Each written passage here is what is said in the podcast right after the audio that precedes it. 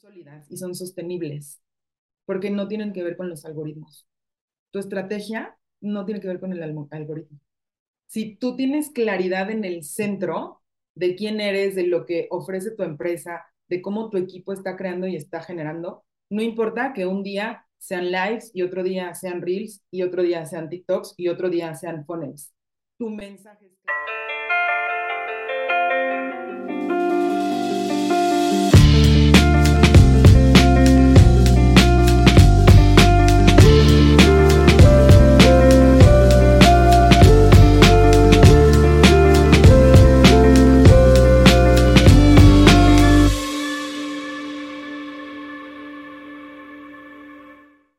Hola geeks, ¿cómo están? Bienvenidos a un nuevo episodio de Gigi Podcast. Yo soy Yani y hoy de invitada especial tenemos a Caro Meloni, con quien ya estuvimos platicando en una en el último Meetup, ahí nos conocimos, pero bueno, esta vez que vamos a entrar un poco más en profundidad con lo que ella está haciendo porque trae varios temas aquí interesantes, así es de que les sugiero que se queden hasta el final del episodio porque estoy segura que les va a gustar muchísimo. Pero antes, eh, y muy importante, ya saben, como siempre, agradecerles a todos ustedes por acompañarnos en un episodio más. Muchas gracias por todo lo que hacen, porque este proyecto siga adelante. De verdad que sus views, sus likes, sus comentarios, todo nos sirve muchísimo. Muchas gracias también a nuestro querido patrocinador RSS, con quien, por cierto, estamos ahí fabricando unas sorpresitas, estén muy al pendientes porque les va a gustar. Y bueno, recordarles nuestras redes sociales, nos encuentran en todas partes como Geek MX. También tenemos una página web, geekgirls.com.mx. Ahí se pueden enterar de todos los proyectos que tenemos y de toda nuestra agenda a lo largo del año. Por cierto, acaba de pasar un GG Talks virtual, que fue una charla en vivo en Instagram. Vayan a verla, ahí está en nuestro, en nuestro perfil. Y, este, y vienen muchas otras cosas más muy interesantes. A lo largo del año, como les digo, tenemos ya varios proyectos, entonces ahí están pendientes de lo que vaya saliendo. Y bueno, ahora sí, vamos a empezar con nuestra charla. Eh, Caro, bienvenida, muchas gracias por aceptar la invitación. Hola, no, pues un placer, muchas gracias. Yo encantada de poder venir y platicar y conversar de todas estas cosas de todas estas cosas que van a ver que están bien padres. Bueno, les voy a leer un poquito de la bio de Caro, nada más como para que se enteren de, una, de unas cuantas cosas de lo que ella hace, porque seguro hace mucho más, pero ya de eso la vamos a seguir confesando aquí en la plática. Caro, eh, Caro Meloni tiene más de 10 años de experiencia en marketing y publicidad digital. Ha trabajado con marcas como Samsung, Ford, Activia, Lala, 161, por mencionar, por mencionar algunas de las más reconocidas. Hace tiempo se dio cuenta del hueco y la necesidad que existe de crear estrategias de marketing digital adecuadas para marcas locales y para pymes. Así que se decidió a ponerse al servicio de todas estas. Ella es licenciada en Relaciones Comerciales y maestra en Negocios Digitales. Cuenta con diplomados y especialidades en marketing estratégico. Le encanta el desarrollo personal y la espiritualidad. Pasa mucho tiempo estudiando al respecto y practicándolo para luego aplicarlo en los procesos de Grow Lab, que por cierto, esa es una de las cosas que queremos platicar. Y también disfruta caminar y, descubrir sabores, lugares y personas. Ama la música, la luna, a su ah, y su perrita Jack Russell ya se ha vuelto parte de la nómina de Grow Lab. Eso me encanta y me vas a explicar cómo. También es host de, un podcast de astrología muy interesante, por cierto. También de eso vamos a hablar, el cual se llama Beats Astral. Y si quieres conocerlo un poco más, eh, te invitamos a que vayas a su página web. Está como caromeloni.com. Y bueno, pues ahora sí, después de esta breve introducción, vamos a empezar por la plática. No sé ni por dónde empezar, pero bueno, vamos a ser muy profesionales y vamos a empezar por la parte laboral. Cuéntanos un poquito sobre tu experiencia laboral. Eh, o, nos ya mencionamos, ¿no? Que tienes este experiencia y estudios sobre marketing, pero muy enfocado también a la parte de publicidad y que encontraste ciertos huecos ahí. Cuéntanos un poquito sobre, sobre esto y cómo ha sido el proceso para llegar a lo que hoy es, pues, GrowLab. Pues mira, todo comenzó, ah, una linda mañana. Una linda mañana. No, yo desde que yo estaba en la universidad, como que yo sabía que, que quería estar en tema de marketing y publicidad. Entonces, cuando llegó el momento, por ejemplo, de hacer el servicio social o las prácticas profesionales, busqué que fuera en, como en esos campos para comenzar a forjar o formar un poco de camino, ¿no? Y yo me acuerdo que mis prácticas las hice en, en TV Azteca haciendo minuto a minuto de los Ah, noticieros. O sea, un minuto a minuto es, para los que no saben, es como de que, por ejemplo, el noticiero empieza a las seis y entonces de 6 a seis eh, cero uno qué es lo que pasó en ese minuto, ¿no? Y entonces como que lo vas poniendo en un Excel. De seis cero uno a seis cero dos qué es lo que pasó en ese minuto. Y eso, o sea, como hacer eso, nos permitía formar los bloques para saber cuándo insertar la publicidad en qué momento había más rating y en qué momento no, y así. Entonces yo hacía la barra deportiva y hacía los noticieros. Y eso, o sea, como tener el conocimiento del software, del rating y tal, fue lo que me abrió la, la puerta a después poder trabajar con una agencia de medios en ese momento tradicional. Bueno, algo importante es, yo soy de Ciudad de México y ujú, tengo casi cinco años viviendo en Guadalajara. Entonces, por, e- o sea, cuando, por eso es como todo este contexto. O sea, cuando estuviste estudiando y cuando estuviste teniendo tu servicio social en TV Azteca, estabas en la Ciudad de México. En Ciudad de México, sí, todo, todo, o sea, toda mi información y gran parte de mi experiencia ha sido en Ciudad de México. Entonces, entro a esta agencia de medios global, que pues eran medios tradicionales hace como 12 años, sí. y como al año comenzó a formarse un equipo que les decían que los de digital, y eran como tres personas de que yo no sabía qué hacían, pero hacían cosas como cool, se veían ahí como muy frescos en sus Y escritorios usaban Flash. usaban Flash, o sea, estaba así de que Ah, locochón, yo no tenía ni idea de lo que hacían y yo, le, yo me acuerdo que yo le decía, o sea, como que yo me acerqué a los coordinadores y les dije, es que, ¿qué hacen? Explíquenme, porque a mí me interesa saber, porque yo creo que yo quiero estar en, en su equipo. Y entonces, pues en ese momento yo era una morrita recién egresada y, y me dijeron así que, claro, nosotros también ya habíamos visto que pues eres talento, que no sé qué y no sé cuánto. Lo que hacen las agencias de medios es contratar los espacios publicitarios en los distintos medios, ¿no? Entonces, por ujú. ejemplo, todos los comerciales que ven en la tele o en el radio o los anuncios en el periódico, que bueno, ya cada vez hay menos físicos, eh, pues se, se, se contratan desde esta central de medios. Y en ese entonces, digital no era como es hoy. O sea, en ese entonces había muchos sitios, sitios especializados y vendías por impresión. Y entonces, como que Ujú. lo que querías era tener mucho tráfico, así que, sí, 300 mil vistas en esta página y entonces, pues eso te da más alcance y vendíamos, o sea, se vendían los banners, ¿no? Los distintos formatos de banner y tal. Entonces así fue como comencé en, en digital. Y después de esa agencia me cambié a un grupo de medios digitales. Entonces en lugar de comprar los espacios publicitarios, eh, como hacíamos contenido especializado, eran, eran, eran medios digitales de nicho, digamos. O sea, uno era uno especializado en tecnología, otro en wellness, que ese me tocó Muy lanzarlo segmentado.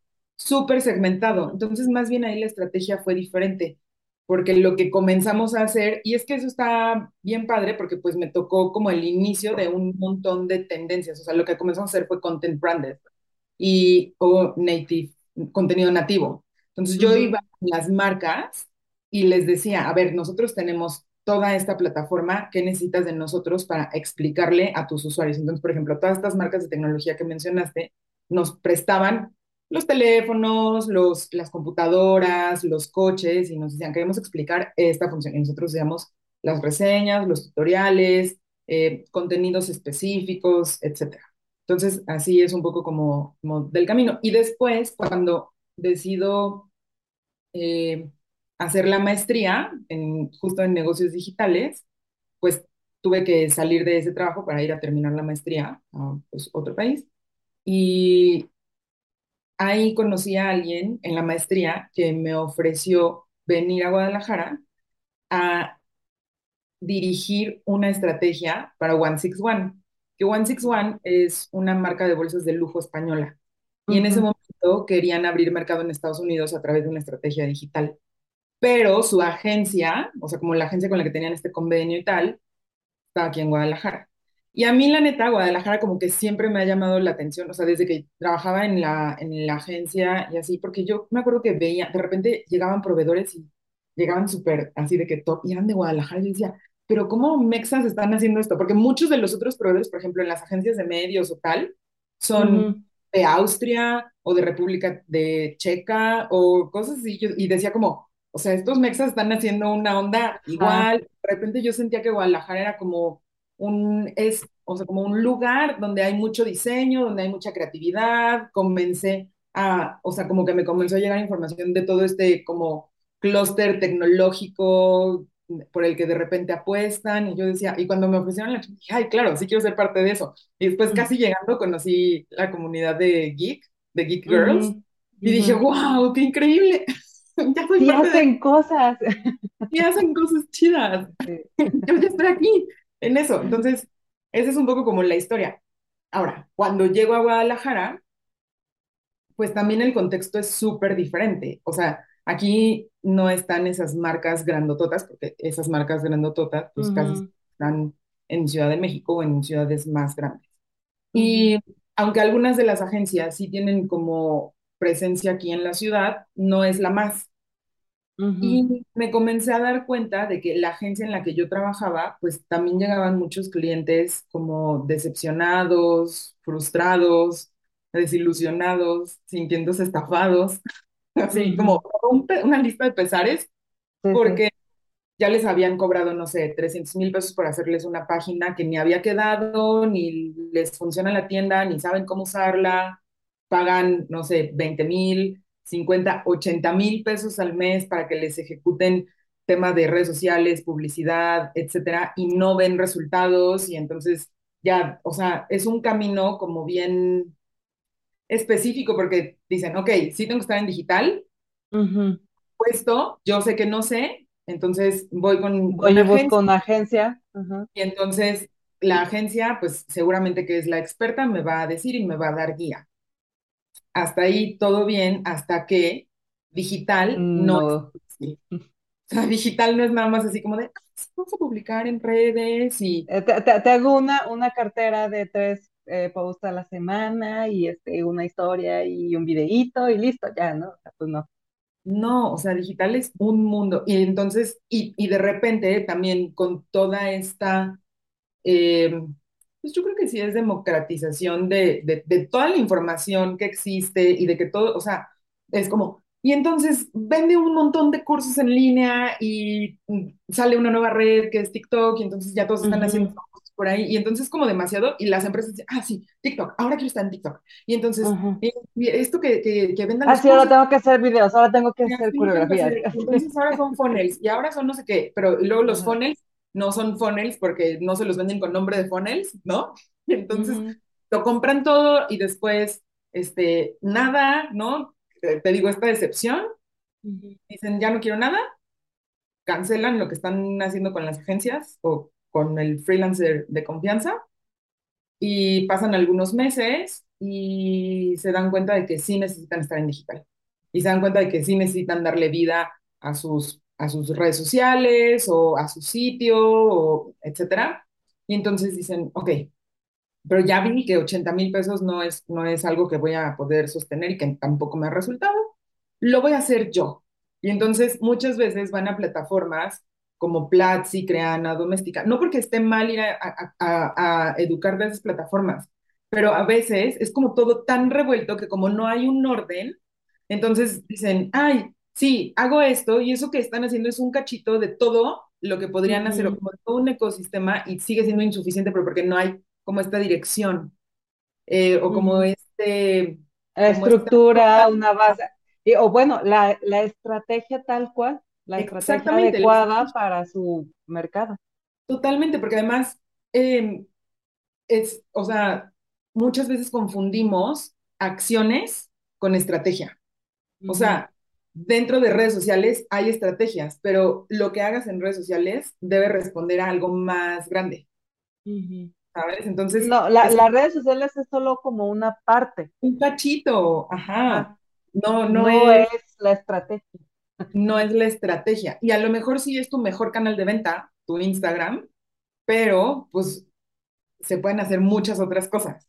Entonces, bueno, se, se documentan y se informan en estas plataformas, se dan cuenta de que no es una onda de que, ay, pues como dos horas al día. No, ya dicen así como de, no, pues hay que invertirle más tiempo. Y si quiero luego hacer videos, tengo que editarlos, y qué voy a decir en los videos, entonces ya tengo el cerebro quemado, bye. Y entonces dicen, voy a contratar a alguien, pero ya sé que la agencia de 80 mil pesos al mes no, voy a contratar a alguien distinto y entonces lo que es que como tienen toda esta frustración, dicen, no, solamente 10 mil pesos. Y entonces vuelve un presupuesto súper limitado en el que tampoco puedes hacer tanto. Sí, o espera que, o sea, realmente alguien por 10 mil pesos pues no te puede hacer todo lo que conlleva a desarrollar un proceso completo de este, para este nivel. Totalmente. Y esa es otra que también noté, o sea, como dicen, pues es que le pago 8 mil, 15 mil, 50 mil pesos al mes, pero pues solamente publica en redes sociales y me hace videos y no hace publicidad o no hace no sé qué, o sea, ¿sabes? Como no hace la, la página, no hace la tienda en línea, no sé, es como, pues no, con tus 5 mil pesos no te alcanza para todo eso. Y luego, además, como si hacer videos, bueno, depende de qué videos, ¿no? Pero realmente también tiene, digo, puedes hacer un video X y, y, ya ahí está, ¿no? Ya tienes un video, pero si de verdad quieres que, las cosas funcionen, pues tienes que también planear tus videos que sean congruentes con tus posts estáticos, que sean congruentes con... entonces, pues, pues sí, o sea, responde, es lo que te digo, que responde a algo mucho más grande que debe estar alineado con los mensajes clave de tu empresa, que debe de estar alineado con incluso con tus objetivos comerciales, ¿sabes? O sea, y muchas veces es como de, ah, ah. entonces me di cuenta de que eso era lo que faltaba, o sea, por un lado, o sea, como, como aterrizar mucho a los clientes de muchas formas, porque agencias también, o sea, hay agencias buenas, malas, chiquitas, grandes, eh, glamorosas, eh, austeras, lo que tú quieras, pero la onda es también encontrar la agencia adecuada para ti. Y si tú no tienes claro como empresa o como emprendimiento cuáles son esos objetivos, y entonces dices, no, pues seguro la glamorosa que cuesta 80 mil pesos al mes es la que se va a rifar, a lo mejor no, a lo mejor tú le quedas corta a esa agencia, o al revés, e-, eres una marcototota que va con una agencia petit y entonces la agencia sale sobrada de todo el volumen que tú necesitas. Y y entonces por eso se me ocurrió Grow, porque dije, es que ahí hay un hueco importante en el que necesitamos, mira, los directores o dueños de empresas, la neta es que no necesitan saber cómo hacer anuncios y no necesitan saber em, cómo hacer reels o ponerse a hacer reels, pero sí necesitan claridad en, o sea, si eso es un camino viable para que su negocio pueda crecer, para que su negocio pueda generar ventas y cómo lo van a hacer.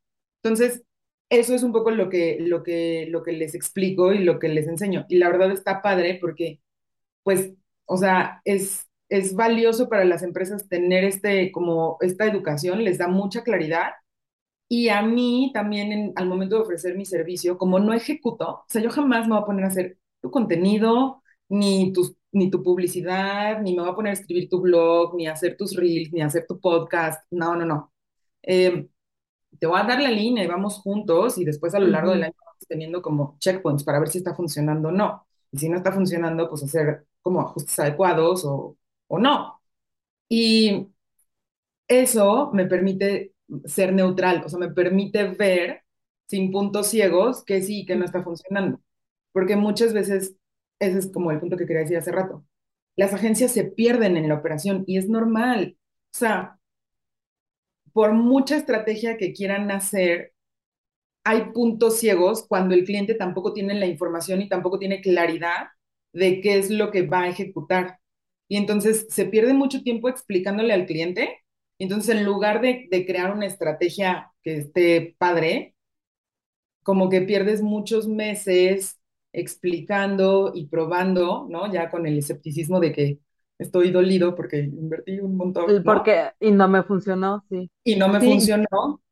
Y entonces, eso por un lado, y, te, y se pierden en la operación y entonces se hace como más largo el camino. Por otro lado, si yo soy una agencia que tiene fuerte el equipo, por ejemplo, de pauta o de publicidad, no sé, en generación de leads, no sé, para, sí, generación de leads, ¿no? Que te, que te lleguen eh, conversaciones calificadas.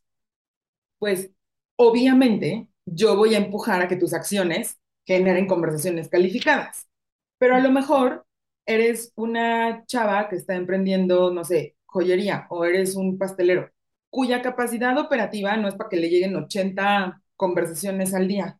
Y llego con esta ya que está especializada en eso y que, y que la agencia dice, estoy especializada en, en dar resultados. Claro, está dando resultados, pero a lo mejor no los que tú necesitas. Exacto. Y entonces a veces pasa también al revés.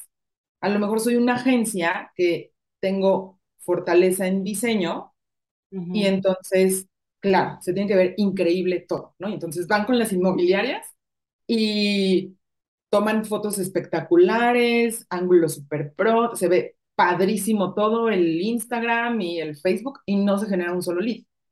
Y entonces es como, pues no es que, no es que sean malas, es que no estaban con, con, con los clientes adecuados, ujú.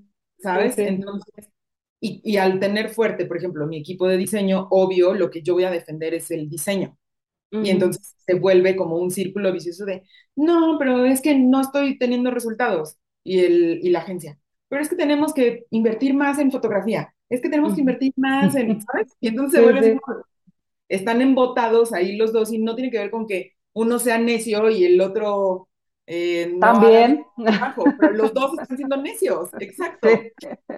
Sí. Mira, te- identifico perfectamente lo que dices porque, bueno, yo tengo, soy diseñadora, tengo experiencia como en, en varias agencias de aquí, de Guadalajara, eh, las más importantes también, y bueno, esta es una conversación de todos los días, ¿no? Y le digo conversación por no, des- por, por no verme mal y decirle discusión, porque sí llega a ser discusión.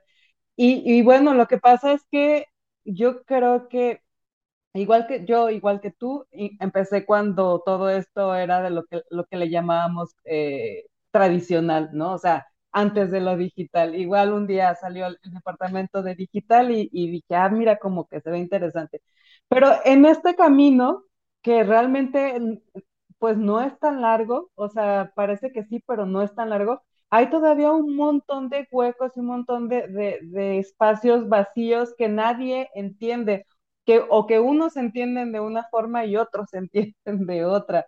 Entonces Claro, sí, o sea, realmente creo que el principal problema es que todavía, eh, y sobre todo en ese momento, todavía realmente nadie sabía exactamente, ta- nadie había encontrado el, hilo negro de, del asunto. Y pasaba justo eso, que las agencias de diseño, como agencias de diseño, que son, nos preocupábamos mucho por la parte estética, y, y sí, o sea, saca, podrían salir eh, piezas hermosas, pero que no carecían de una estrategia.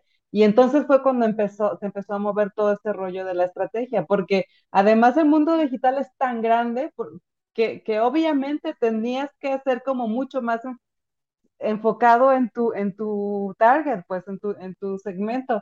Y, y era algo que se tuvo que aplicar y descubrir a lo largo del camino en el que todos aprendíamos cómo estaba funcionando esto de el mundo digital y la publicidad digital.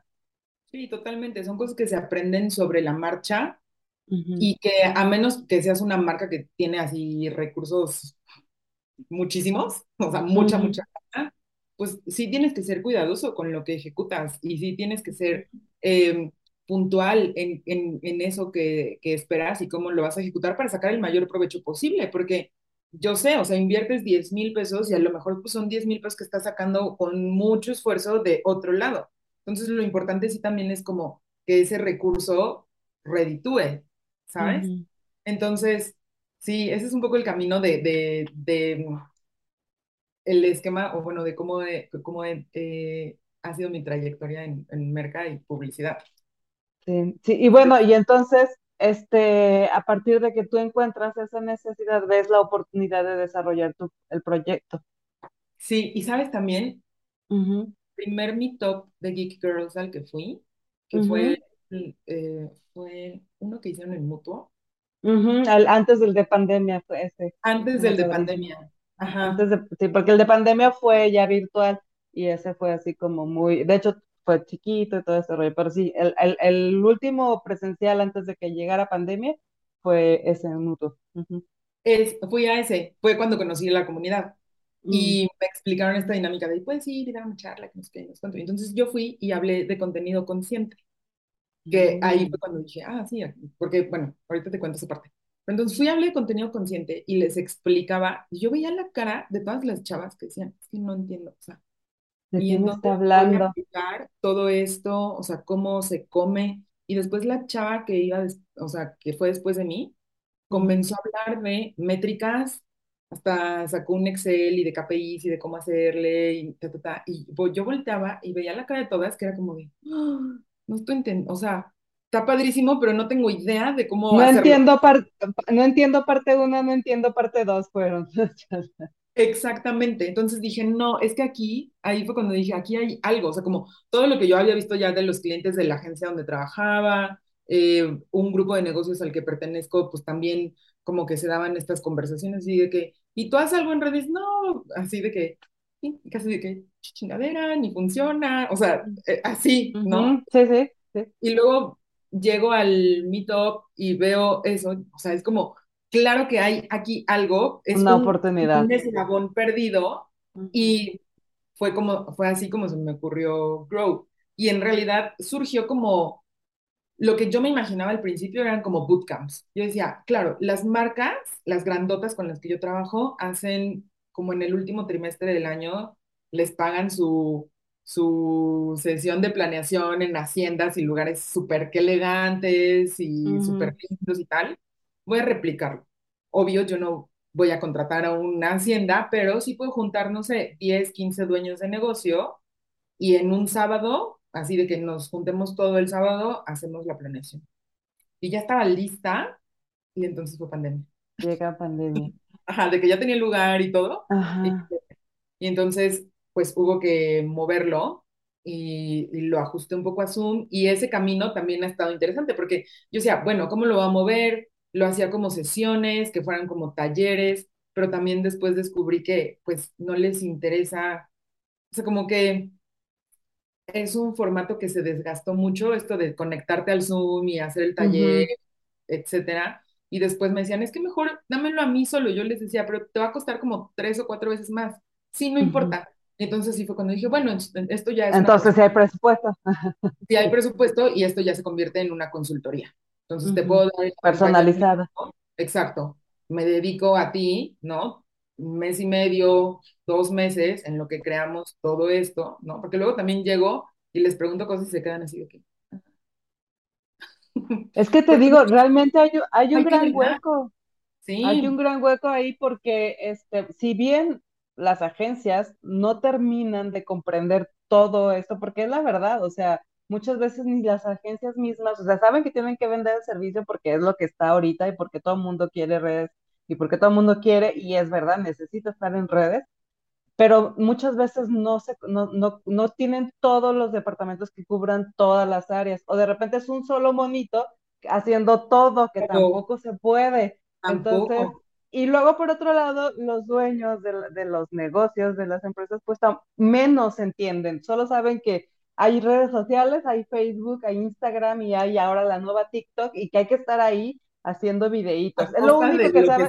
Sí, sí, sí. Entonces llegan con esa, con, con ese background, ¿no? Y entonces es en, en, lo que te emparejas, en lo que se acoplan, es un proceso a veces hasta doloroso.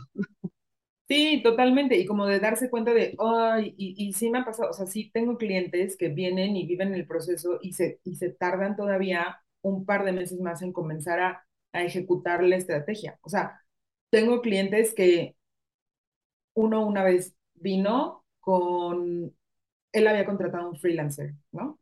Y entonces como que había acordado con este freelancer que él iba a hacer todo el contenido y tal.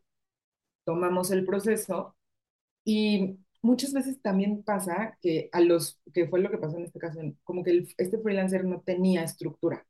Y entonces cuando yo le digo, tú necesitas crear una parrilla de contenidos, necesitas tener tus pilares de comunicación, necesitas tenerlo ordenado y enviárselo al cliente para que él lo apruebe, porque además era un cliente cuyo Tu giro tono de comunicación, etcétera, etcétera. todo. Ajá. Y además era un giro difícil, porque es, es, es algo que como que no hay que generar mucha educación al respecto, porque no es algo, es algo como que está apenas saliendo, que está como, for- o sea, sien- estando, sí, como que está abriendo mercado. Y le decía, es que hay que explicar un montón de cosas y, y tú necesitas mostrárselo al cliente para que él te diga que lo que estás diciendo está bien o Es no. verdad. Exactamente, porque qué tal que tú dices una barbaridad y luego es como de que, pues, o sea, súper castigado eso, ¿no? O sea, la, la gente de verdad exacto. castiga ese tipo de, de faltas de atención. Es tan simple que, o sea, nada más tantito foco, ¿sabes? Poquito. Como que este freelancer no, lo- no lo aguantó y después de que terminamos el proceso desapareció. Pero ve, o sea, tomamos el proceso y entonces el cliente se ahorró meses de haberle pagado a esta persona sin que le estuviera generando, porque aparte él decía, es que yo siento que no tengo libertad. Y yo, ¿cuál sientes que no tienes libertad? O sea, lo único que, que va a pasar es que te vas a sentar a escribir los copies y los vas a, o sea, ¿o cómo? Y Sí, es que lo que, también es lo que pasa, te, no hay estructuras. porque una sola persona quiere hacer todo y pues es que sí es, es imposible que abarques todo, o sea, puedes hacer algunas cosas, pero no puedes hacer todo, no puedes hacer videos, no puedes hacer copies, no puedes hacer contenido de, de blog, no puedes hacer eh, de, de community, no o sea, no puedes hacer el, el estratega, ah, porque cada una de esas partes tiene sus propios procesos que si quieres que se hagan bien, pues entonces necesitas como quien sea experto en cada una de esas áreas, ¿no? Claro, y, y, y que además se puede manejar. Y otra cosa súper importante es, somos equipo, ¿sabes? O sea, cuando, y eso es algo que tanto los clientes como las agencias eh, o profesionales en la industria, pues tenemos que entender. O sea, de repente los clientes es como, pues sí, pero yo les daba toda la información, pero yo les decía, pero yo les corregía, pues entonces ya lo hacía yo. Pero es importante que sepas que, por ejemplo, si tú tienes una empresa de, eh, no sé, pozos de agua, pues el individuo creativo que hace que se vea bonito no tiene idea de cómo De funcionan los los pozos de agua tú necesitas explicárselo y no es por osmosis tampoco de que se los va a aprender. Entonces tú necesitas darle toda esa información a tu diseñador, a quien va a hacer los reels, a quien va a hacer tu página, a quien va a hacer tus redes sociales, para que pues se, se, se empape del tema. Puedes darle bibliografía, referencias, ¿sabes? Y entonces así también se vuelve más fácil para los creadores, para los creativos, pues tomar un poco de línea y ser propositivos. Y entonces que ocurra Y esto hasta inspiración. Exacto, y que ocurra esto utópico de, tengo una agencia creativa súper chida que me hace campañas así, que me hace, pero porque tú ya diste toda la información, hay claridad en lo que se quiere lograr y los creativos pueden hacer su trabajo creativo, no estar ahí sacándote la información a cuenta gotas, que es por esto que se alargan O porque, porque si no, de otra manera lo que sacas es una foto bonita con un texto X y ya, que sí se ve muy bonito, pero realmente no comunica el mensaje que tu empresa quiere expresar. Claro, no genera, no aporta. Ajá. Sí, sí, que al final se ve reflejado en que no genera exactamente. Y entonces, a ver, eh, lo que Grow hace es que haces una investigación, digamos, profunda respecto a la, el- lo que sea que está ofreciendo la, la marca o servicio, y con base en eso planteas una estrategia en donde tú le dices, oye, tú, a ti te puede funcionar más esto, esto y esto, y hablamos hasta como de que le- de repente les puedas decir, pues sí, pero tú, no sé, por decirte algo, ¿eh? Tu, tu, tu segmento en Facebook no va, no funciona, o sea, tú, igual y no, no, no sirve tanto que tengas tanta presencia en Facebook o necesitas más contenido de este tipo. O sea, ¿qué, qué es lo que tú presentas cuando ya ofreces una solución? En realidad, lo que yo hago es que los involucro en el proceso. Mm, Porque si yo solamente llegara a presentarles la estrategia, o sea, la neta es que para mí es lo más fácil así de, ah, sí, de esto se trata tu negocio, hacemos la estrategia y te la presento y ya.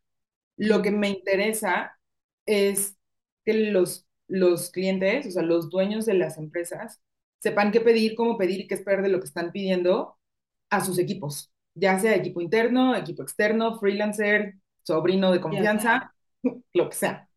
Eh, pero que ellos tengan claridad y que, o sea, y, y, la verdad es que sí se vuelve un poco como clases, porque te digo, o sea, no necesitan aprender a usar el Business Manager, pero sí necesitan saber que de Facebook pues, se pueden generar, no sé, 10 conversaciones de las cuales se pueden cerrar dos clientes. Y entonces eso ya es distinto y entonces pueden comenzar a comunicar diferente. Entonces, lo que yo hago es que es un proceso de sesiones semanales que dura mm, de mes y medio a dos meses y entonces les pido que esté todo el equipo involucrado. O sea, el diseñador, el que va a estar posteando en redes, claramente el director general, si es una empresa donde ya hay departamento de comunicación o de marketing, etcétera, pues ellos muchas veces hasta invitan a las agencias eh, y entonces comenzamos desde cero, o sea, de que, de, primer pregunta en un proceso de growth es, ¿de qué se trata la empresa para que trabajas? y ahí... ¿Y tienes sesiones individuales o, o en conjunto o, o, un poco de ambas también? Son, son en conjunto, depende, o sea, pues por eso también ya es como la consultoría, depende de cómo voy viendo que, que es la dinámica. Hago como distinciones específicas con quien va a ejecutar. Al director le digo, tú te tienes que, que fijar en esto, tú que eres el diseñador, acuérdate de esto, tú que vas a hacer el copy, a ver, estos son tus puntos clave y así los voy como, como uniendo. Entonces, eso está padre porque todos se sienten involucrados y entonces entienden también cómo, cómo, cómo se va creando. Hay veces que hasta los de ventas vienen y, y está padre porque como creamos también mensajes clave, pues para el, el equipo comercial es súper útil Sí, no, y, y, haces equipo, o sea, finalmente se logra que sean todo ese equipo, porque luego de repente sí hace mucho la sí hace mucha falta la empatía entre los mismos elementos de la de una misma empresa o de lo que es de un mismo negocio, pues porque a veces pedimos cosas sin saber el dueño de una empresa obviamente pide pide eh, ventas por generadas por medio de redes sociales sin saber realmente qué está pidiendo, sin saber realmente qué, de, cuál es el proceso. En cuanto te enteras un poquito de lo que está haciendo, no tienes que ser el experto, pero sabes el esfuerzo que implica para, la, para el otro elemento, el que, el que cumpla con su parte, empiezas a ser como más consciente y entonces tus peticiones son como mucho más conscientes y obviamente con mayor resultado, mejor resultado. Claro, y se vuelven peticiones alcanzables, no sueños guajiros, cartas de Santa Claus, ¿sabes? Y, y, como los junto a todos en el proceso, pues también, y les voy preguntando, pues también está padre porque muchas veces se sienten escuchados. O sea, a mí me parece de que suman a la becaria, ¿no? Y de repente la becaria dice, no, yo estoy aquí porque me apasiona lo que hacen. Y de repente el dueño dice que, wow, ¿y de dónde, ¿De dónde? tanta pasión, no? Entonces, hasta te permite conocer al equipo y, y, valorarlo y da perspectiva. Entonces, pues eso está súper padre. Sí, les empiezas a poner un valor humano a, los elementos que, bueno, de entrada ya ahí tenemos un 50% de, de, de, camino, de, de, buen camino, de, de brecha, de buena brecha hecha, ¿no? Totalmente. Rimo. Rimo, sí. sí. Sí, totalmente. Y ahí es también donde eh, comienza esto que me decías que te llamaba un montón la atención de... Justo. ¿Cómo, o sea, cómo voy mezclando? Sí, porque tú mencionas que te gusta mucho la parte del desarrollo eh, personal, la espiritualidad y todo esto, y muchas veces comentábamos antes de empezar a grabar, comentábamos que luego pensamos que es algo como que separado, ¿no? Como de que una cosa es tu chamba, pero bueno, si te quieres, si, si tu hobby es este la, astrología o la parte espiritual, pues eso es como para cuando vas a misa y esas cosas. Y no, realmente, wow, cuando descubres cómo puedes complementar mm, todos los aspectos de tu vida eh, juntando una cosa con, la otra, o sea, que no están peleados, pues que no son agua y aceite.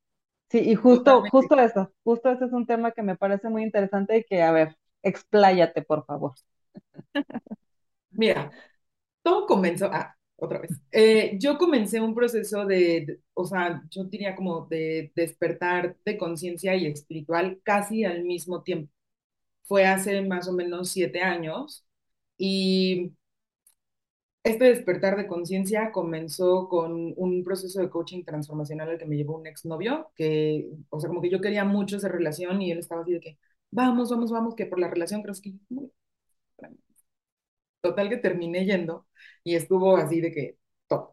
Wow. Y al mismo tiempo, eh, en el grupo de medios donde trabajaba, lanzamos Armonía.la, que es un sitio de wellness y de bienestar. Entonces comenzaron a llegar a mí también un montón de, de, información, de información, de maestros espirituales, de, y son cosas que la verdad siempre de, de, de toda la vida me han llamado la atención, pero en, en, ese lado lo que pasa es que también hay mucho charlatán, y entonces yo sentía, o sea, mi, mi acercamiento a este tipo de espacios en Ciudad de México era de que Coyoacán hippie con los forevers fumando inciensos y dando paz a todos hermanos, ¿sabes? Uh -huh. Entonces, como que no, no había encontrado o no había como visto, pues cómo en realidad todo esto se puede aplicar, en dónde estudiar estas cosas, dónde está esta información, y entonces como pues todo esto se comenzó a revelar, te digo, con mis propios procesos,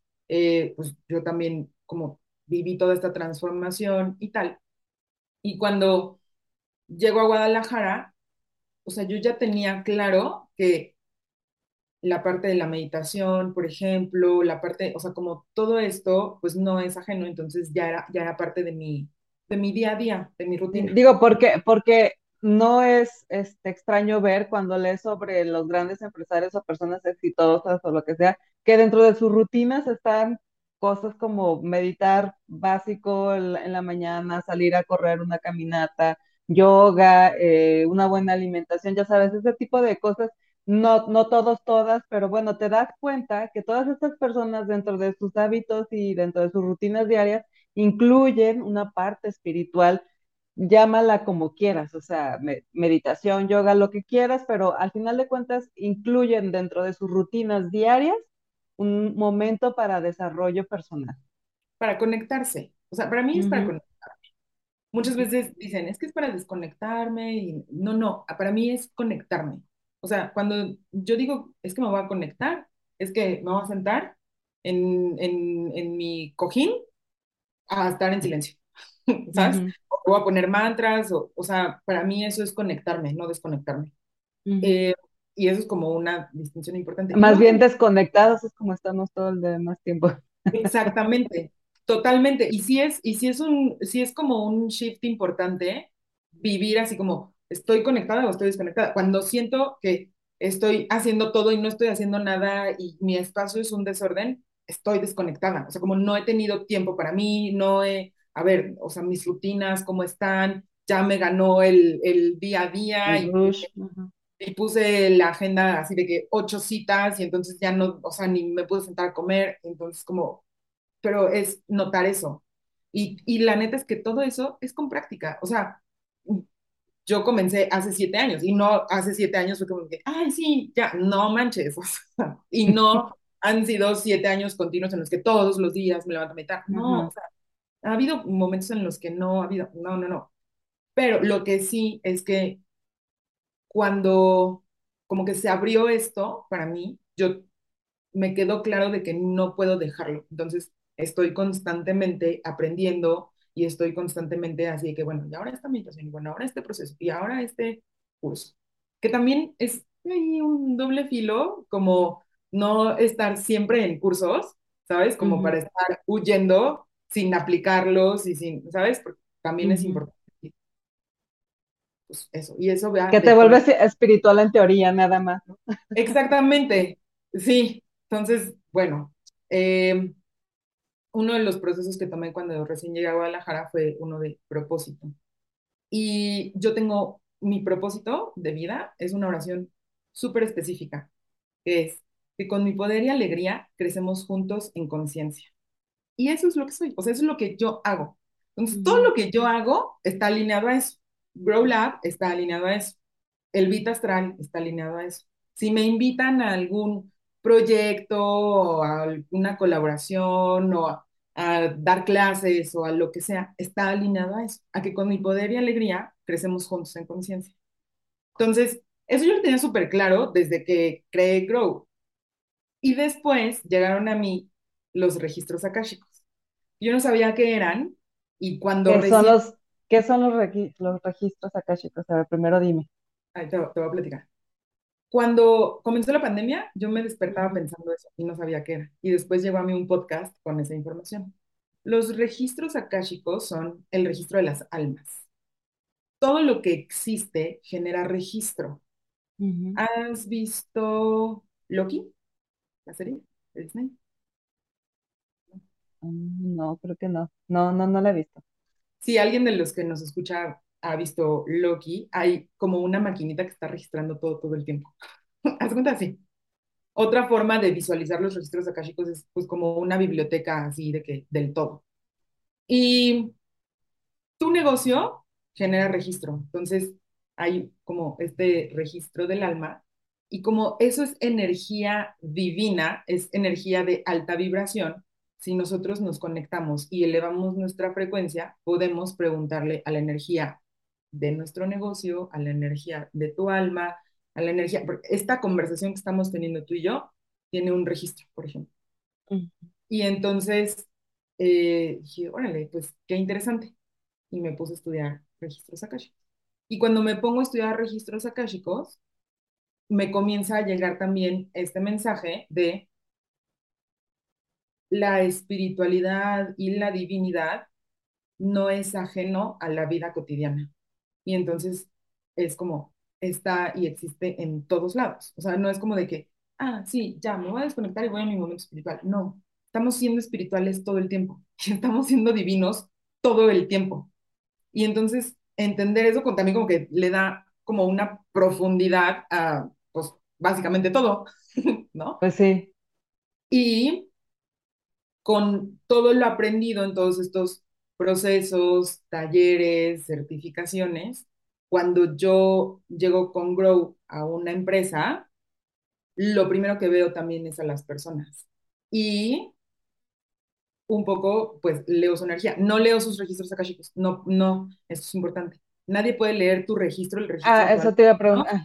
Que tú les des permiso. Como yo no tengo permiso de, así de que, pues no, eso es, es sagrado. Es como verte desnuda, o sea, como ver tu alma. Entonces, Pues es, sí. no, no. Entonces, pero, pero sí veo las dinámicas y, y veo, o sea, como hago esta lectura energética como de las dinámicas y de la empresa. Y con herramientas un poco más como de, de, de mindset y de coaching, pues voy aterrizando y les voy dando guía.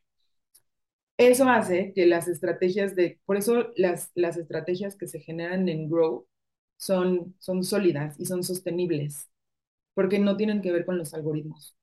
Tu estrategia no tiene que ver con el algoritmo. Si tú tienes claridad en el centro de quién eres, de lo que ofrece tu empresa, de cómo tu equipo está creando y está generando, no importa que un día sean lives y otro día sean reels y otro día sean TikToks y otro día sean funnels. Tu mensaje es claro. Entonces, pues ya el algoritmo es lo de menos, ¿sabes? Entonces, ahí es donde se va combinando todo. Y cuando veo que hay disposición y cuando veo que la energía está abierta, por ejemplo, sobre todo con los directores, pues sí les digo, o sea, puedo ir un poquito más profundo, podemos hacer varias cosas, podemos abrir el registro del negocio para preguntarle cosas, y si tú quieres, pues tenemos esa sesión, o podemos sacar tu carta natal. Y entonces, o sea, porque por ejemplo, una vez me tocó uno que era como súper, tú veías a esta persona es, es un tipazazo, pero es súper serio, ¿no? Y entonces iba por la clase, mm, súper serio. Y estábamos en el proceso y me dice, pues es que yo soy feliz y así, y es como, ¿En serio? dile a tu Ponte cara. un letrero que diga feliz, por favor. Exacto. Y le decía, y es un poco, o sea, todos saben que es una persona respetable y honorable, pero como que no hay espacio como para la alegría o la ligereza o la diversión, sino que todo es siempre muy cuadrado. Muy Y, estructurado. y quedó así de que, pero pues, ¿cómo? O sea, siguiente sesión me dice, no manches, mi vecina me dijo que se estaba enojada y yo nada más fui por el perrito. ¿Sabes? Y lo único es que estaba, estaba cansado porque venía manejando carretera, pero como que ya, o sea, me entró eso que me dijiste. Entonces, a ver, ¿qué onda? Y entonces sacamos su carta y tenía mucho, aquí ya voy a, voy a hablar de cosas como astrológicas, pero Por favor, por favor. tenía como mucho Capricornio en su carta, que Capricornio es una energía de estructura, de rigidez, de trabajo duro, ¿sabes? Y entonces, pues eso se le notaba, o sea, esa energía se notaba. Entonces había un poco como que equilibrar y decirle como, o sea, es que esta vístete de colores alegres y tal. Y de repente, así cambió, no de que 180 grados, pero ya era más ligero, con su equipo, ya hacía como también más bromas, se vestía de colores vivos y entonces eso también era como de, órale, ¿qué te hiciste? Y, y, ahí es donde comienzo un poco, te digo, como a intervenir con esta parte del desarrollo personal y la espiritualidad. Tiene también mucho que ver con la energía que veo disponible. O sea, si y es, sabes qué, independientemente de todo, tiene que ver con que generas un cambio y generar un cambio te da, por supuesto, otros resultados. O sea, la- la- lo que se, lo que suceda va a ser distinto a lo que venía sucediendo atrás, que venías haciendo todo exactamente igual. O sea, el simple hecho de que un día el jefe llegue con ves- vestido, con una sonrisa y vestido de colores cuando tenía 10 años, serio y vestido de gris, pues entonces por supuesto que genera un, un cambio entre las reacciones alrededor. Exacto, abre la energía y entonces se permite que haya como mucha más fluidez y entonces hay más retroalimentación, el equipo siente que puede aportar y que no está tan cerrado y no les da miedo así de que levantar la mano ¿sabes? Y hay veces que es al revés. Hay veces que es como, no, a ver, tú necesitas, a ver, siéntate y hazlo, ¿no? Pero eso ya es un poco también, te digo, como del ojo y de cómo yo voy viendo y voy, y voy vibrando a las personas. Y también hay personas que me dicen, yo sé que tú eres muy así, no sé cómo sea tu proceso, pero yo no quiero que me hables de cosas astrológicas en el proceso. Y entonces les digo, ah, pues está bien. O sea, todo cool. mm, Si puedo, pongo un poco de coaching y tal, pero no, no profundizo. Sí, es lo que te iba a decir, porque seguramente ta- encuentras gente que, que puede ser muy abierta, pero seguro encuentras gente también que es muy cerrada y que no, no, pues simplemente no se abre a ese tipo de cosas, que digo, también es muy respetable, ¿no? También cada sí. quien, cada quien eh, es libre de elegir eso.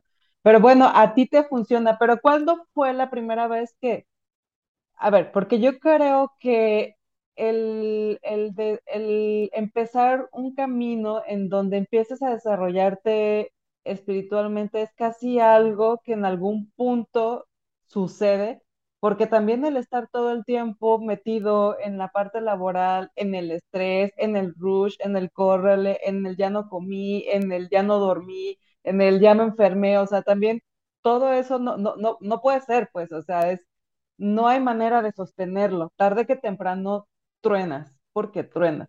Entonces, casi que es obligado que en algún punto de ese tronar, pues tienes que voltear a ver esta otra parte que cuando luego, cuando ya te, te metes un poco a ello, te das cuenta pues que es necesaria y que si tronaste es porque justo había un desequilibrio y porque justo estabas desatendiendo esta parte, si no es que ignorando totalmente esta parte. Y es que espiritualidad pues no tienen, no es no es ir a misa los domingos, precisamente, ¿no? Que es lo como el cliché que todo mundo podría de repente pensar.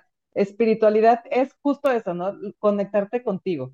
Conectarte contigo. Y yo por eso pienso que más bien todo el demás tiempo estamos desconectados y cuando realmente estamos conectados es justo en ese momento. Que luego ya con la práctica, pues entonces lo logras, ¿no? Logras que cada vez más lo que tú haces que está mucho más conectado contigo y entonces cuando lo empiezas a disfrutar y cuando empieza a funcionar, cuando empiezas a ver como que, que, que tiene como mejores resultados, y no es magia, es nada más que empiezas a ser más congruente contigo, ¿no? Se alinea la energía. Exacto. Ajá, Ahora, espiritualidad tampoco es ser la morra que está vestida de manta blanca con ajá, encendido, sí, sentada de chiquito todo el tiempo, o con un turbante en la cabeza, porque yo tenía un poco también esa concepción, o sea, como Pues yo creo mí que todos, ¿no? En algún momento todos. Ajá. sí, como que para mí era, pues, esto que dices, como los que van a misa, religiosos, que yo crecí en una familia católica. eh, y por otro lado, pues es como esta bola de hippies que repiten mantras y que, pues, veganos y que a veces hablan de Kundalini y tal, ¿no? Entonces, mucho, mira, como cuando fue el punto de inflexión, y creo que se ha dado, o sea, se dio bien padre. La neta es que yo, o sea, como que yo no, yo, hay mi jefa, por ejemplo, la cara de mi jefa en el, en, el grupo de medios digitales, siento que ella sí tronó, que es como mu- muchas de estas historias, ¿no? De que viven en, en mundos, en mundos corporativos, puestos y posiciones non plus ultra y después truenan y entonces se van a un retiro y, y les cambia la vida. De hecho, mi jefa ahora vive en una comunidad espiritual en, en Oaxaca y está creando otra en Mérida, por ejemplo. ujú, Así de radical fue su, su, su cambio. Pero para mí tuvo que ver con, con este momento de, de la relación que yo tenía con este exnovio y que al mismo tiempo llegó toda esta información por el medio que abrimos por Armonía y yo me fui a España a terminar la maestría. Entonces, renuncié al, al a contacto, o bueno, al, al grupo de medios, eh, como por ir así como a la maestría, y ahí fue cuando cambió un poco el ritmo, y como ya no tenía, pues era nini, ¿no? Ya no tenía nada, ni novio, ni nada. Bueno, aquí hay otro paréntesis que es importante. Yo soy mitad italiana, mi papá es italiano. Entonces, tenemos familia en Italia. Cuando termina mi periodo en España, me voy a Italia, a Cerdeña, de donde es mi papá. Mis papás me alcanzan allá y ahí estoy como unos dos, tres meses. Cerdeña, y ahí fue cuando también fue el bajón de ritmo cañón, o sea, porque Madrid, que estaba estudiando y que pues, y, y que conociendo la ciudad y que no sé qué, y que ahora voy a conocer Barcelona y tal. Y después llego a Cerdeña, que es una isla que está compuesta de pueblititos, donde no hay nada más que bares. O sea, bares italianos como los ves en las películas de que en el bar venden el café y la cerveza y así. ujú, ujú, Eh, ahí yo creo que fue cuando, cu- cuando ocurrió este como bajón de ritmo cañón. Porque pues ahí sí me desconecté de la ciudad completamente. O sea, mi realidad en ese momento era de que me levantaba a las 7 de la mañana con mi papá y subíamos el cerro y un día subíamos de un lado y otro día subíamos del otro lado y otro día caminábamos por otras calles y después un día vimos, uy, ya hay zarzamoras. Y entonces un día nos llevamos una escalera y cubetas, entonces íbamos caminando y cosechando zarzamoras y, ¿sabes? O sea, como ahí bajó. Y para este punto yo también ya tenía claro que, o sea, como este tema de la presencia, de vivir en presencia. Entonces, todo ese momento que yo estuve en Europa, que además estuve triste porque acababa de terminar con este novio, que era una relación que quería muchísimo, pues me dediqué a vivirme, o sea, a vivir duelo, a vivir en A presencia, sanarte. ujú, conocer a las personas que estaba conociendo en la maestría, conocer las ciudades a las que estaba llegando, conectar con mi familia, eh, estar en, en, como en el entorno, ver cómo vivían, porque además Cerdeña es una de las zonas azules. No sé si sabes qué son las zonas azules, que son Sí, de hecho, tengo idea de, obviamente nunca he ido a Cerdeña, pero tengo idea de, de, de qué me estás hablando por, ¿sabes porque en a dónde pueden ver Cerdeña? Hay el, en Netflix está el documental de Zac Efron y en ajá, el documental de, San- de Zac Efron hay un episodio donde hablan de Cerdeña. y, eh, y la muestran ya así como estoy viendo las fotos, sí, porque, bueno, a mí azul, me gusta mucho, ajá, sí, ya, sí, sí. A mí me gusta mucho, este, viajar, eh, no lo hago tanto como quisiera, pero luego me meto a ver como blogs y cosas así de, porque luego te dan tips de lugares que nos, que son muy bonitos, pero no son tan, este, caros porque turísticos nos, o ajá, porque pero que son hermosos y que son, son como, te dan como alternativas de lugares lindos que necesitas un, que, que no necesariamente necesitas un gran presupuesto. Y una vez me salió Cerdeña como una de las sugerencias y por eso me sonaba Y sí, ya lo, lo busqué ahorita, lo googleé, ya lo encontré y sí, le estaba, eh, Sí, sí era el que pensaba. tiene Ajá, playas porque padrísimas. O sí, sea, de sí, los sí, ricos europeos, ahí van. Yo de- de- la no típica montaña, mo- montañita con sus casitas y que tienes una vista preciosa y todo esto acá tipo mamá mía, ya sabes, la, la- Exacto, pero mi familia vive en la, en la montaña. Eh, o Ok. sea, está, no está tan chiquita la, la isla, hay parte de montaña y hay parte, y está en la costa. Las Mm. costas son padrísimas y pues Oye, padrísimo, ¿eh? Si yo me voy a, a, a- a recuperar de una ru- ruptura ahí, no me quejo. Digo, no, mejor me gustaría más bien irme con mi pareja y no, olvídalo. Cancelado el, el ejemplo. O sea, si yo me fuera con mi pareja a pasar un retiro ahí, estaría genial. sí, está padre, ya, ya, se me hace que ya voy a juntar un grupo de mexicanos, así de, Sí. vengan, vamos. Pero, o sea, ahí fue cuando cambió todo, y te digo que yo ya tenía es- este chip de, pues, vivir en presencia, entonces yo pues veía la cotidianidad de, de, pues, de la familia con la que estábamos, de que ahí las personas tienen sus huertos, por ejemplo. Mm, ujú, Entonces de repente nos decían ustedes, ven, vamos a cosechar las, la- las calabazas, o vamos a cosechar ahora los melones. O sea, aprendí un montón. Yo nunca había visto cómo crece un melón o una sandía, ¿sabes? O los ejotes. Y entonces, así como, pues también como que ahí fue mucho como, como down, como bajar el ritmo.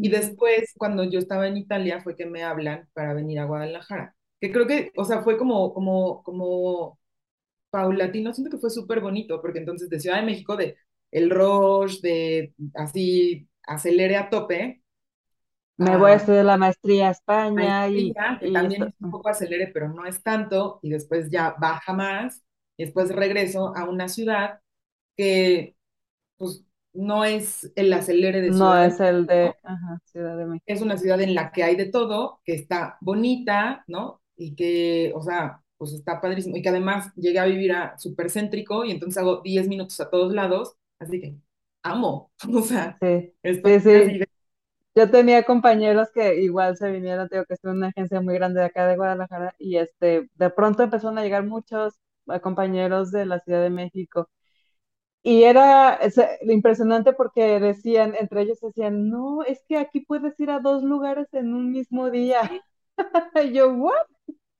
Sí, no, pero es, es todo, es toda una diferencia, ¿eh? O sea, cañón.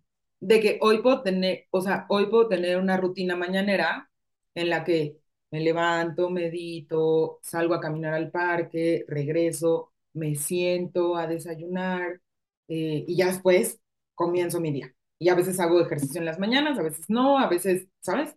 Pero hoy existe eso en mi vida. En Ciudad de México, o sea, mm, tienes que considerar una hora de camino para tu cita de una hora y después una hora de regreso. Si estás en un, dos horas ahí. exacto, si estás en un lugar más o menos céntrico. Por eso también luego están estos memes de, ay, sí, Ciudad de México bien padre y nada más es como de que Roma Condesa del Valle. Ujú, No, Sí, sí, sí. pasa ahí, que es lo mismo que, eh, o sea, es- eh, eso es como Guadalajara. Que también aquí, tampoco creo, o sea, ir al Sí, sur de también aquella. o sea, no. Sí, sí, sí, sí, totalmente. Ajá. Y, y cada vez un poco más, pero bueno. Exacto, pero, o sea, todavía está manejable. Y entonces ahí fue, y, o sea, ha sido, sabes, como todo esto es resultado de un proceso de años y de un proceso de, ok, sí lo voy integrando, ahora ya me caí, ya valió, ya estoy comiendo otra vez chatarra, ya me estoy haciendo ejercicio, ya, ¿sabes? Bueno, a ver, no, otra vez, otra vez. Y entonces ahí fue, Retomemos y, y sí. tomemos. Y Porque después en de, realidad creo que se trata un poco de eso, ¿no? Porque de repente no le queremos, que nos da un poco de miedo entrar porque pensamos que no somos capaces de sostener una vida en donde todos los días te levantas a las 6 de la mañana a hacer yoga y comes súper sano y bla, bla. Y porque Porque también eso es ir al otro extremo, creo yo, un poco, ¿no? O sea, también de repente este, está padre tener tus escapaditas, está padre de repente, eh, pues hay momentos, eh, hay etapas en las que a lo mejor es como más difícil sostener el- la rutina de todos los días, todos los días hacer eh, una hora de meditación y de yoga y de todo eso, y habrá días, y no pasa nada mientras mientras vuelvas a conectar, mientras vuelvas, mientras vuelvas a hacer, porque en algún punto también tu cuerpo te dice, hey, ya, lo necesitamos, vuelve, vuelve. Claro, totalmente, pero por eso, o sea, como uno de los aprendizajes más grandes en mi camino ha sido justo la presencia.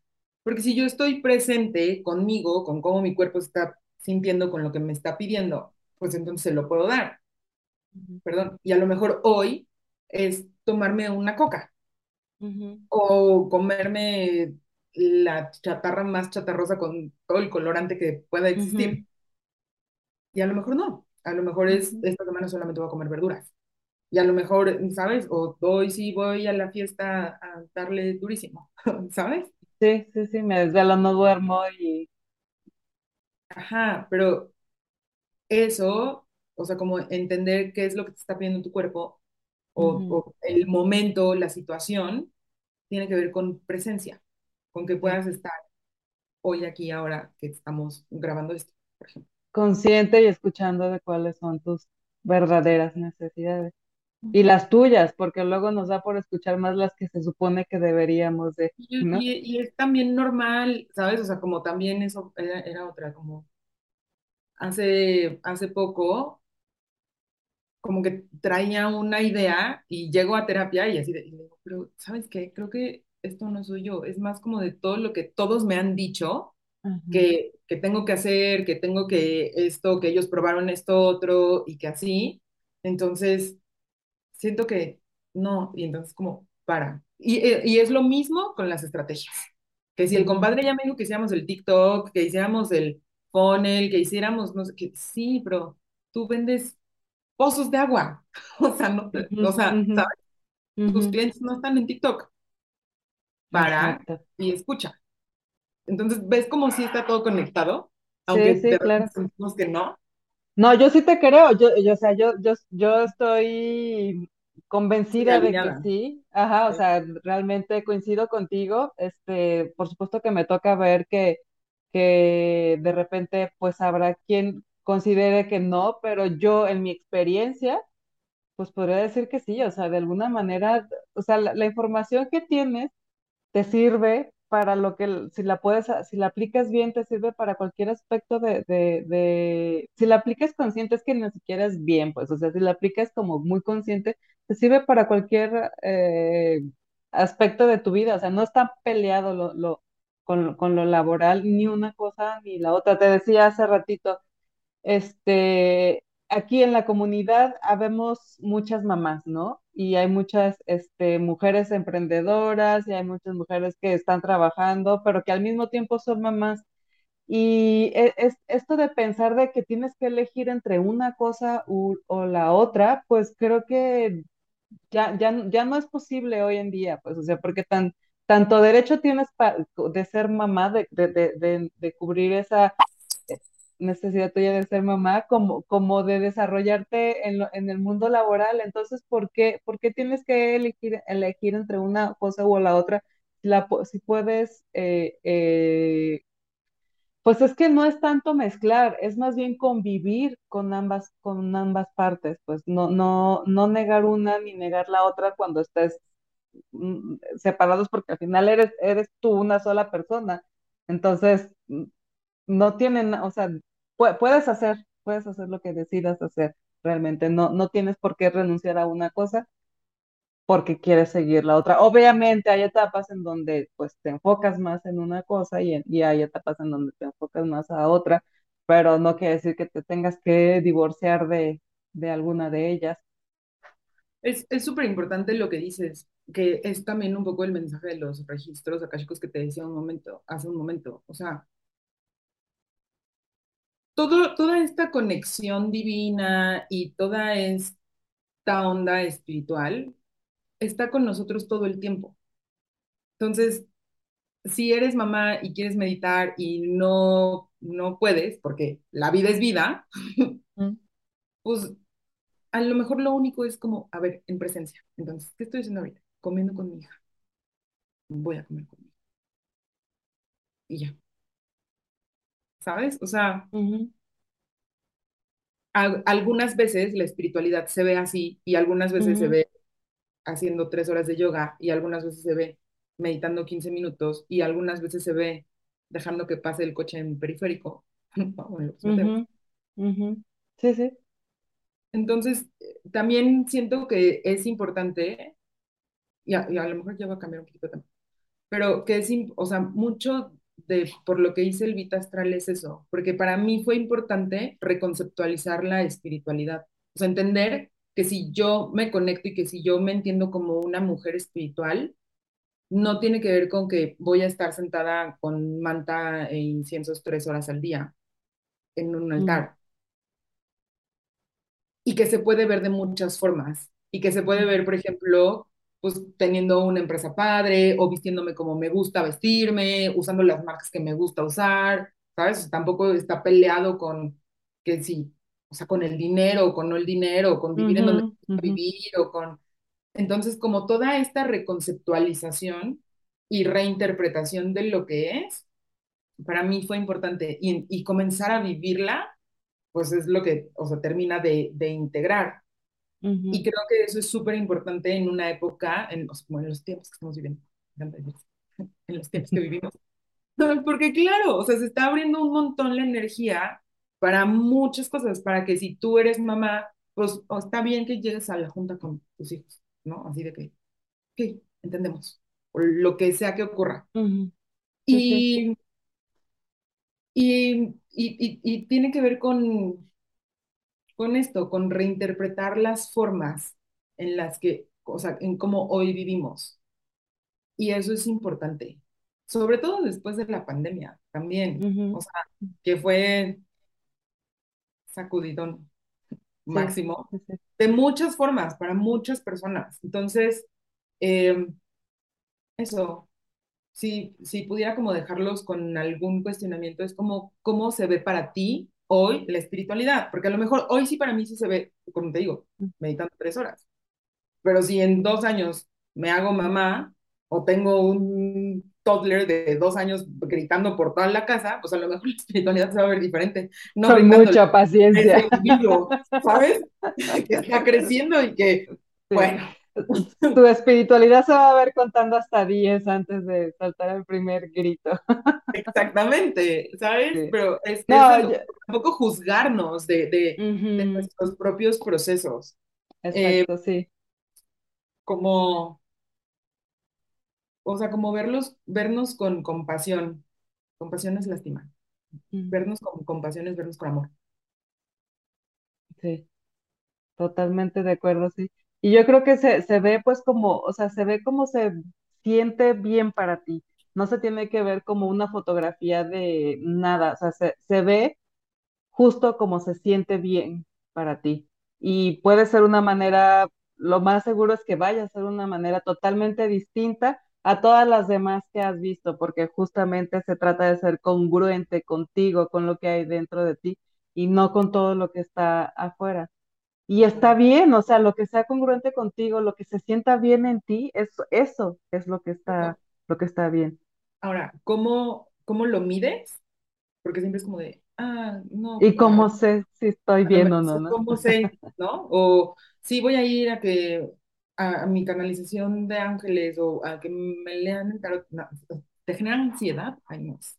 O sea, si sales como con así inquieto o decides, sí, ahora ya voy a hacer como mi rutina o ya voy a comer, y entonces estás como todo ansioso, como ahí no es. O sea, el termómetro es cuánta paz te trae esa elección, Ujú, cuánta paz te trae esa decisión. O sea, si hoy elegí comer verduras, o sea, sí, o a lo mejor hoy se me antojan unos tacos así, dobles, ¿no? Por poner un ejemplo muy, sí. muy simple. ¿No? Pero o, o esto de que voy a que me lean las cartas y sales así todo ansioso, o sales así como de, pues sí, que es muchas veces lo que pasa cuando vienen conmigo, así como de que, y entonces, y ya, así, la- las respuestas nunca son las respuestas así como de sí, Ajá, o, o sí te quiere, o así, ajá, sí, no. porque además tú ya traes, ¿no? Tú, tú, tú ya traes tu lista de preguntas junto con las respuestas que quieres escuchar, la verdad. Ah, ajá. Hay veces que en la primera es así como, y, y a veces son cosas tan simples como, lo único es que necesitas mirarte con compasión. Mm, Entonces, y de ahí ya deriva así todo, ya, era, era lo único que necesitaban escuchar. Entonces, y, y, y les pregunto, ¿y cómo te vas? Me siento muy tranquila, me siento en paz. Entonces, eso es importante, que tú sientas paz. Si no sabes cómo se siente la paz en tu cuerpo, entonces ahí sí comienza, por ejemplo, a darte unos minutos. Un minuto al día, así, A respirar. a respirar. Sí, sí, sí. Tan, tan, tan padre que es luego cuando empiezas a encontrar diferentes herramientas que te ayudan a conectar, porque, porque hay momentos en el, en el día en que realmente lo necesitas, ¿no? Hay momentos en el día en que todo se sale de control y todo es demasiado, y, y cuando te empiezas a enterar de todas estas herramientas tan simples como ser consciente de tu respiración, o sea, todo, todo cambia, ¿no? O sea, el tener algo que nos regrese a nuestro centro es maravilloso. O sea, puede hacer la gran diferencia. Claro, totalmente. Y bueno, ya antes de irnos, nada más cuéntanos un poquito de tu podcast, este, de qué se trata, dónde te escuchamos. Eh, sí, cuéntanos un poquito de tu podcast, que es el último tema que nos falta por, por tocar. El Beat Astral está en todas las plataformas de audio disponibles. La verdad es que no genero tanto contenido como me gustaría, porque pues, hoy no es una prioridad para mí, es algo que hago por compartir y porque me gusta. Entonces nada más hago como dos temporadas al año. Estoy por comenzar la quinta, pero ya tengo cuatro. Eh, entonces en cualquier plataforma lo pueden encontrar. Es el Beat Astral, el Beat de latido. Y ahí lo que hacemos, bueno, lo que hago es explicar un poco como la astrología de una forma práctica. O sea, si quieren venir a entender su horóscopo, este no es el espacio. Es más bien como de que explico cómo son las energías, ¿no? Entonces, la primera temporada se trata de la energía de, de, de cada signo, de lo que significa que si el sol, que si la luna, o que si el ascendente, etcétera. Después tenemos una temporada en la que hablamos de los elementos, ¿no? Porque cada, cada signo es signo de agua o de aire o de fuego, tierra, y entonces eso cómo se ve, y entonces en esa temporada invitamos a personas que, a maestras que desde nuestra perspectiva, porque esa temporada la hice con mi maestra, eh, reflejan un poco esa energía, ¿no? Entonces así como de cómo se, por eso te digo, cómo se ve en la vida. Después hay una temporada en la que explico la energía planetaria, que eso también está padre. En esa lo que hago es explicar la energía de los planetas, de qué va, y mis invitados son hombres, y son hombres que desde mi perspectiva están trabajando en conciencia y están generando, eh, como están aportando valor desde un lugar importante. Porque también de repente siento que este mundo espiritual, Luego, am, astrológico de desarrollo personal está de que 80% mujeres y sí, casi no hay hombres.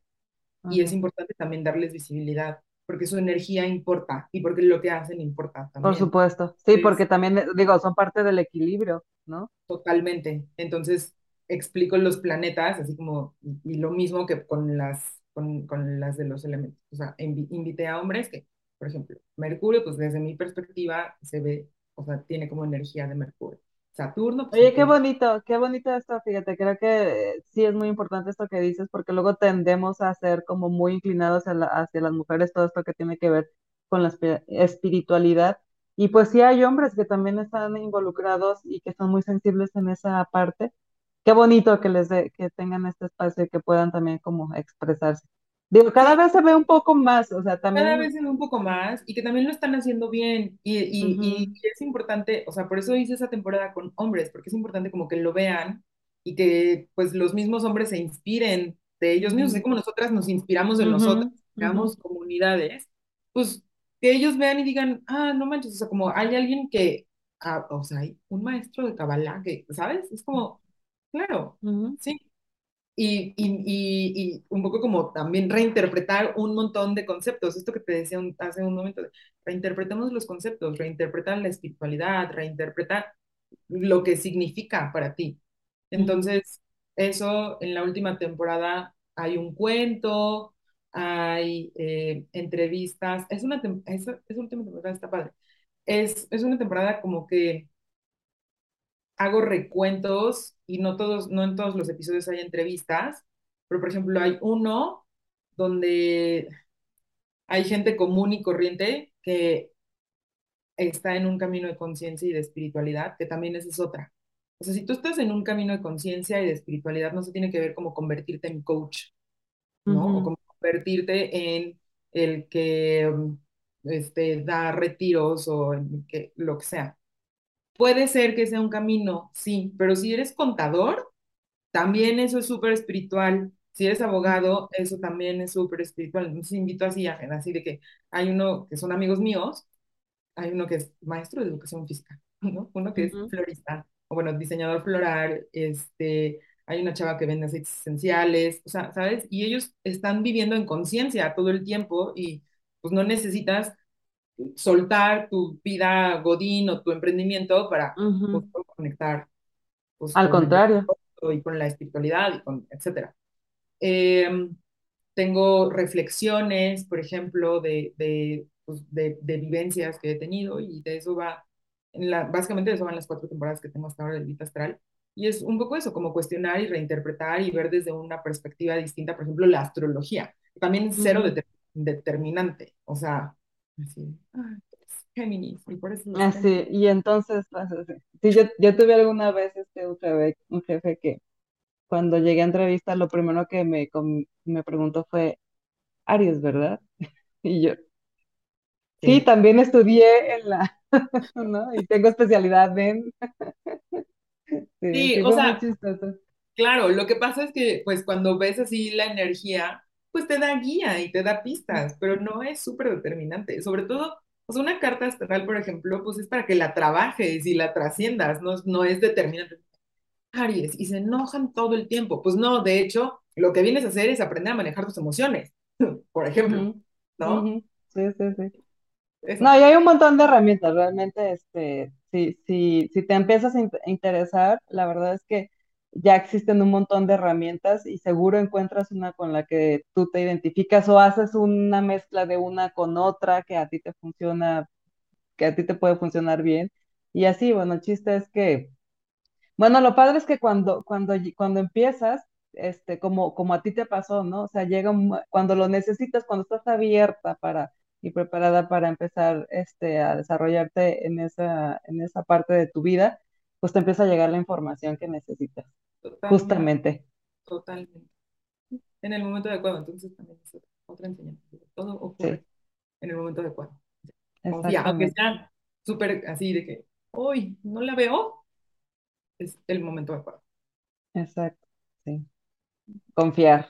Ahorita dijiste otra de las, de- de las, eh, de los conceptos difíciles o de las partes difíciles de poner en práctica, ¿no? Confiar, confiar. Pero bueno, muy bien, pues ya nos fuimos súper largo en esta charla. Este, la verdad es que está, está muy padre. Eh, no quisiera cortar, pero pues también digo, no nos vamos a quedar aquí toda la noche eh, en, en la platicada. Igual y, lo- igual y luego sí nos echamos un cafecito, ¿no? Para seguirle en la plática.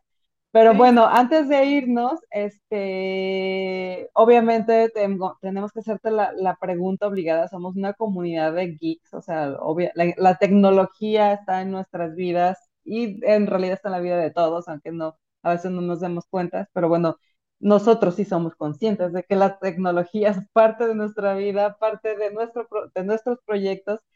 Y entonces eh, nos gusta preguntarles al final del episodio a nuestras invitadas, desde tu perspectiva, ¿qué papel juega la tecnología en tu vida?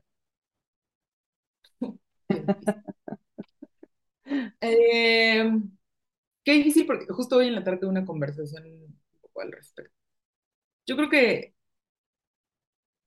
son herramientas, o sea, la, la tecnología ha sido muy útil de muchas formas.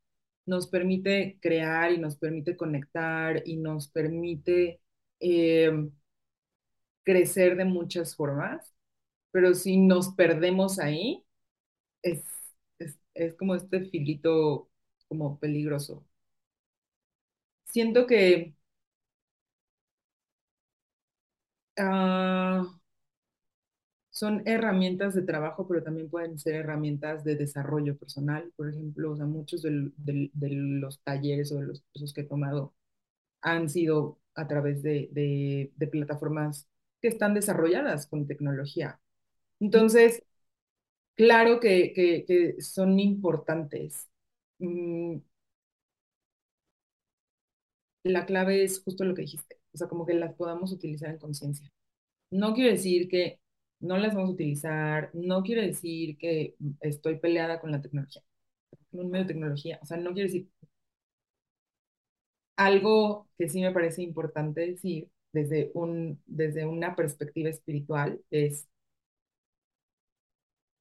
todo bien con la tecnología y los desarrollos, pero cuando la tecnología se vuelve como de que se pone en tu cuerpo, ahí tengan cuidado. Sí. pues es que creo que es como, como la tecnología, desde mi punto de vista, ya lo he dicho muchas veces, la tecnología es solo la tecnología, es una herramienta que está ahí para que tú le des el uso que decidas darle bueno o malo desde que tu, desde tu concepto de bueno o malo ya depende de cada quien, o sea, la tecnología es una herramienta, tú sabes, tú al final tú decides cómo es que la usas. Y como cualquier cosa en la vida que se hace en exceso, termina siendo perjudicial. Si comes mucho en exceso, es perjudicial. Si haces mucho ejercicio, es perjudicial. Si lo que sea que hagas en exceso, obviamente te lleva a un extremo que ya no es sano lo mismo con la tecnología. Es justo eso, no cruzar esa línea, mantenerte ahí en el, en el punto en donde es una herramienta que puedes utilizar a favor. Sí, que, que, sí, que la tecnología eh, tú la utilizas, no, no ella a ti. No ella a ti y no estás pegado como a eso, ¿sabes? Que, que es una línea bien. Que no depende tu vida de, de, de eso. Sí. Sí. Y ahora con, con, el anuncio de que deten, stop, detengan inteligencia artificial, pues ahí está, justo eso, ¿sabes? Sí. Sí, sí. Inteligencia artificial, otro, el tema de hoy, ¿verdad? sí. pues bueno, muy bien. Pues ahora sí, déjanos tus redes sociales en donde podemos seguir en contacto contigo si te estamos escuchando ahorita. Decimos, mira qué interesante, quiero saber más de tu proyecto de podcast o queremos saber más de Growland o de lo que sea, ¿en dónde te encontramos? Mira, en arroba caromeloni, en Facebook e Instagram y caromeloni.com. Y desde ahí, en Caromeloni publico temas de espiritualidad y desarrollo, pero también ahí le doy visibilidad a Grow y también le doy visibilidad a Elvita Astral cuando, cuando salen episodios. Entonces, como que la principal es esa pero si quieren ir específicamente a Grow, es Grow Digital Lab, Grow de crecer, G-R-O-W, Digital L-A-B. Y el bit astral es el, el bit astral, el B-A-T del latido. Muy bien, perfecto, pues ahí está. Ahí está. Recuerden, cualquiera de los temas que le haya gustado o todos un poco, pues como sea, ya sea como Caro o ya sea como el bit eh, Astral, perdón, o como Grow Lab. Como Grow Lab, sí, pasen a saludar. Muy bien. muchas gracias, me encantó. No, al contrario, muchas gracias a ti también, me encantó mucho esta plática, te digo, ya luego nos tomaremos un cafecito y nos extenderemos más. Y bueno, también muchas gracias a todos los que se quedaron hasta el final del episodio. Eh, recuerden que se pueden suscribir a todos nuestros canales si no lo han hecho aún. Este es un buen momento para hacerlo. Gracias, nos vemos en el siguiente episodio. Gracias, Caro. Gracias a todos. Bye bye. Bye.